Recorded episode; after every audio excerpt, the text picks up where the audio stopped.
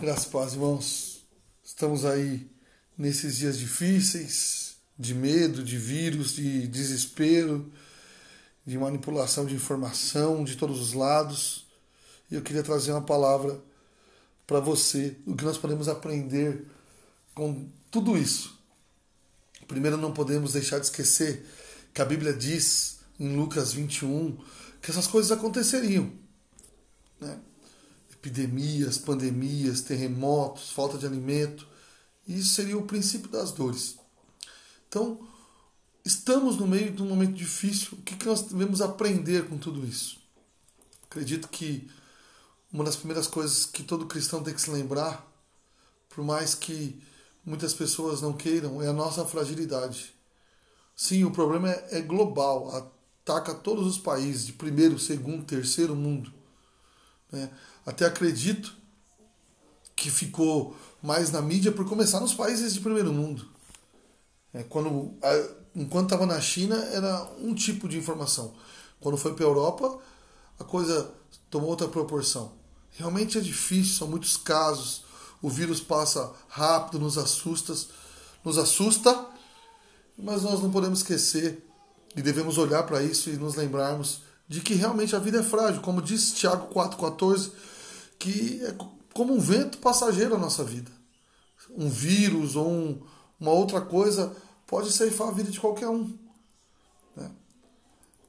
Que todos são frágeis. Que a segurança não, é, não, não pode ser colocada num convênio, numa classe social, porque todos estão sujeitos. A gente viu aí na mídia presidentes, famosos, milionários, bilionários é, contraindo a doença. Isso aponta para a nossa igualdade, seja negro ou branco, é, seja homem ou mulher, criança ou idoso, todos estão sujeitos. Sim, alguns estão mais sujeitos, como os idosos.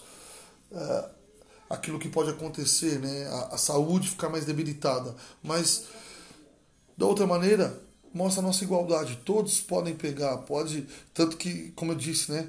Tantos ricos aí infectados.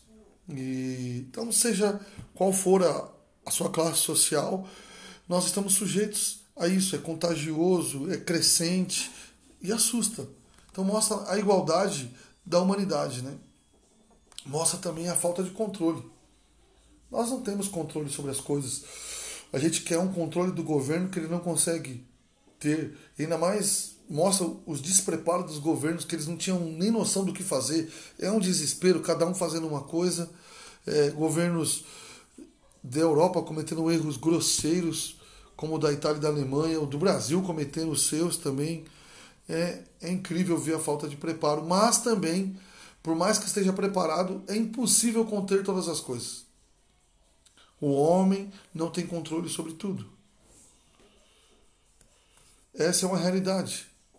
Nós não conseguimos controlar né, a propagação do vírus ou outros ma males que a sociedade tende a dizer que nós vamos controlar tudo, mas não vamos. E o, o vírus do coronavírus nos ensina isso mais uma vez. Outra coisa mostra o quão difícil é a quarentena, né? Ficar isolado sem fazer nada. As pessoas que dizem que se bastam, né? Nessa hora mostra que não é verdade. A falta do convívio social, a falta essa questão de ter que ficar em casa obrigatoriamente nos traz medo, nos traz uma sensação de sermos excluídos. Imagina as pessoas que contraíram não podem ser visitadas, os hospitais aí vivendo dias difíceis. Então nos mostra que ser excluído ou viver em quarentena não é algo muito bom. Outra coisa que devemos aprender é a diferença entre medo e fé e de confiança de uma ousadia tola, né? De um lado nós vemos alguns evangélicos cristãos desesperados. Não deve ser assim. A mão poderosa do Senhor continua guiando todas as coisas, nós confiamos em Deus. Mas por outro lado, vemos alguns que acham que fé é não fechar nada e continuar a vida normal. Então você vê dois opostos é, que se atacam um ao outro. Um chamou de covarde, outro chamou de imprudente. E isso entre pastores, entre tudo, isso não acaba. nós temos que entender que não devemos ser dominados pelo medo. Né? É, olha o que a mídia está fazendo, né? É, eu acho que a mídia, sim, ela exagera. Uma coisa que é possível ver isso, ela tem que informar as pessoas que morrem e os danos. Mas a mídia devia informar cada pessoa que foi curada e está bem. Para trazer um equilíbrio. As duas coisas são verdades e as duas coisas devem ser noticiadas. Mas isso não acontece. Porque morte dá mais ibope. Então, gerar essa questão é mais importante. Lógico que não é toda a mídia, mas eu estou dizendo da grande mídia, né? É o que ela faz. E aí gera mais medo. E aí as pessoas, fora fake news, vídeos, que as pessoas me mandam vídeo de caixão, não sei aonde e tal. Isso não, né? Só vai trazer profundo desespero. Você, homem, você tem que trazer um pouco de paz no seu lar, tranquilidade, né? Tra fé, mas a fé inteligente, que pode sim se precaver. Se você puder não sair de casa, não saia, mas continue em fé, sem desespero. Então, essa crise é para nos mostrar onde está a nossa fé. E se fossem crises maiores? Pensa comigo. Nos anos 20, a 100 anos atrás, depois nos anos 40, teve é, Primeira Guerra Mundial, Segunda Guerra Mundial. Como nós agiríamos? C.S. Lewis pregou num dia onde Londres tinha sido é, alvejada, tinha sido atacada, e ele pregou no mesmo dia. É que nós vemos uma sociedade que entra em desespero com coisas até menores.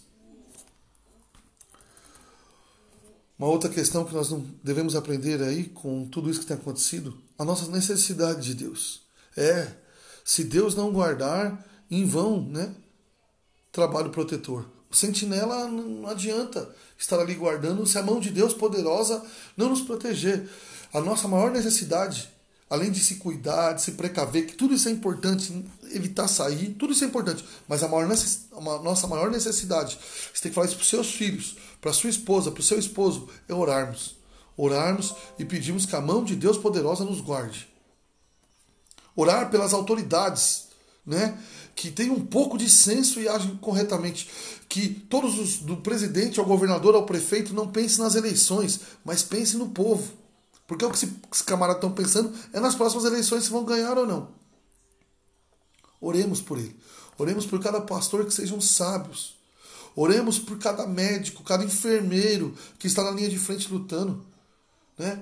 Para que os pastores não tenham medo ao ponto de não visitar os irmãos doentes. Temos que visitar os que sofrem. É a função pastoral. Por mais que a minha esposa fique com medo aprendemos sobre a vaidade de muitas coisas, né? Tratamos coisas como essenciais, né? passeios, casa, carreira, e agora estamos aí confinados ao lar e talvez vamos ter que reaprender o que verdadeiramente importa, a vida, a nossa família, né? Coisas secundárias vão ser deixadas de lado. Que tal você sair um pouco na internet e assistir um filme com a família, depois fazer um culto no lar e ler a Bíblia junto com a família, um livro da Bíblia, brincar com o seu filho? Do que ficar vendo vídeo que você morre de medo na internet. E por último, nós devemos aprender que a nossa esperança né, é o Senhor nisso tudo. Eu sei que alguns vão achar ruim a minha fala, mas eu creio nisso. É, o pior que pode nos acontecer, irmão, nesse momento, é que alguém de nós possa perder a vida. Mas a nossa esperança não está nisso. Porque aquele que crê no Senhor, ainda que morra, viverá diz as Escrituras. Nós não devemos entrar em desespero. As coisas mais importantes, nenhum vírus pode acontecer, que é tirar a nossa salvação, a nossa comunhão com o Senhor e a nossa entrada no céu. Sim, não quero que ninguém da minha família, ninguém da igreja, não quero que nenhuma pessoa perca a vida por isso. Mas se isso acontecer, a nossa segurança está no Senhor. E eu falo mais, sabe? Muitos cristãos estão temendo mais o coronavírus. Agem como o, o faraó temem as pestes, mas não temem ao Senhor. Uma outra coisa que tem que aprender nesses dias difíceis é se arrependa dos seus pecados. Não tema só as pestes, as pragas. Teme ao Senhor. Porque um dia, seja por essa, é, por esse vírus, ou por um outro, ou por qualquer outra coisa da vida, nós estaremos todos diante do Senhor. para prestar conta do que fizemos em vida. João 11, 25 e 26. Jesus disse: Eu sou a ressurreição e a vida. Quem crê em mim, ainda que morra, viverá. E todo que vive e crê em mim não morrerá eternamente. Sim. Se aconteceu pior com alguém nesse tempo, nós não morremos de fato, nós viveremos. Essa é a verdade. E viveremos eternamente. Algumas dicas finais. Né? Se você é da zona de risco, evite sair de casa, por favor. Né? Fique no sofá. Vá ler um livro. Posso até indicar alguns para ler. Outra coisa. É... Se cuide, né? Mantenha bem a saúde, tome vitamina C, lave bem as mãos, tome banho. Não deixe de orar, alimente a sua vida espiritual para você não viver desesperado. E, por favor, cuidado com as mensagens falsas. Cuidado também com as verdadeiras. Não se permita entrar em desespero. Tá bom?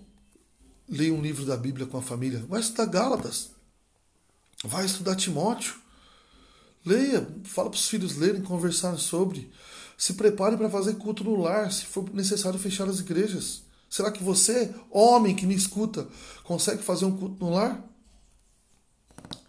Eu tô, até os irmãos que são da morada, quero que vocês saibam que se for necessário fechar, eu tenho preparado o material para todos poderem fazer culto no lar com as suas famílias.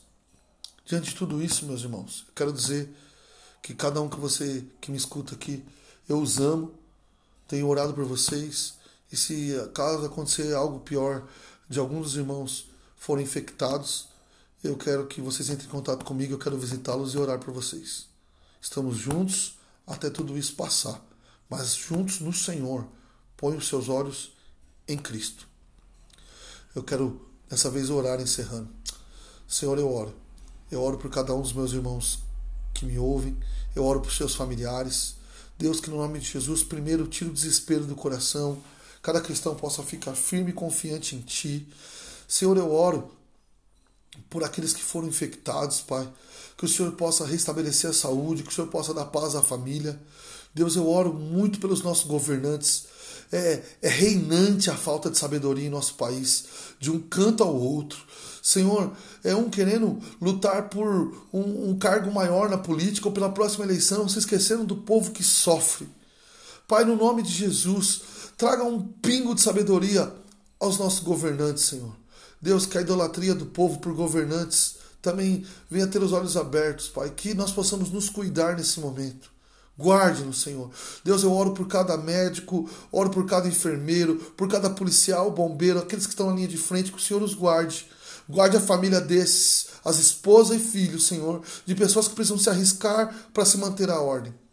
Senhor, eu oro por cada pastor que se mantenha em hombridade, lutando, que não se escondam, que visitem os enfermos, Pai, e que honrem o teu nome acima de todas as coisas. Pai, eu oro por cada criança, eu oro por cada pessoa que me ouve, Senhor. Traga paz ao coração, livre-os do mal, Pai, em nome de Jesus. Amém. Um forte abraço, meus irmãos. Até amanhã.